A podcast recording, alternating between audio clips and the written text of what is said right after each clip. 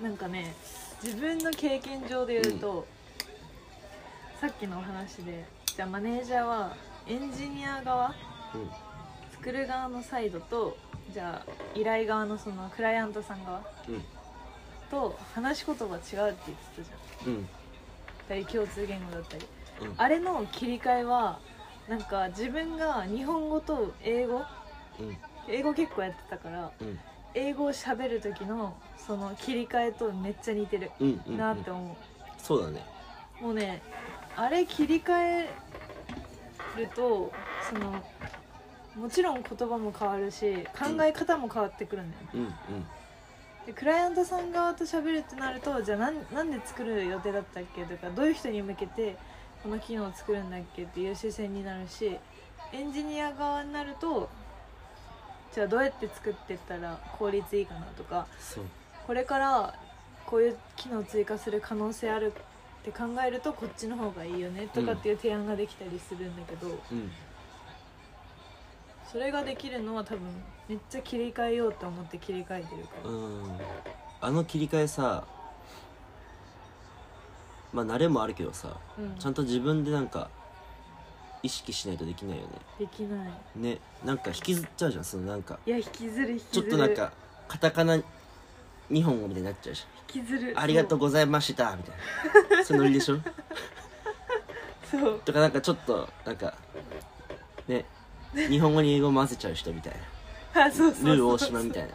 そう「マイフォンが」とかそうそう言って。うん最近 everyday みたいな。そういうね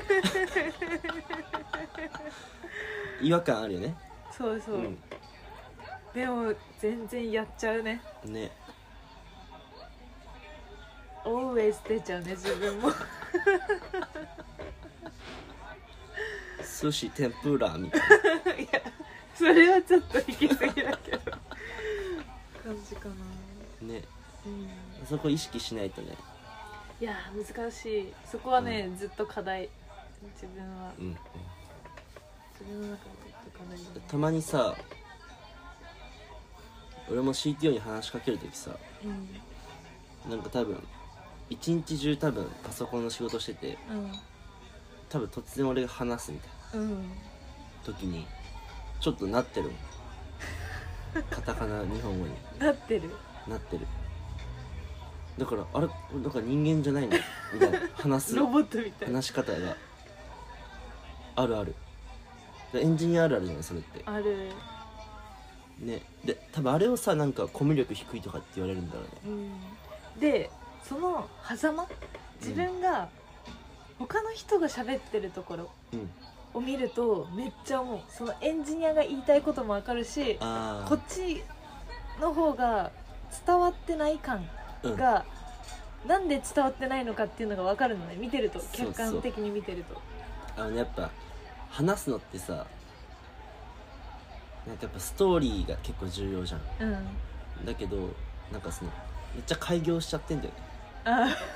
今日仕事した？みたいな。いやー分かるの分かる分かそう。それあるよね。るまあでも俺もさなんかずっとパソコン作業してる時とか多分そうなるからさ、うんうん。まあ、それはみんな仕方ないんだけどさ、うんエンジニアあるある面白いよね結構。面白い。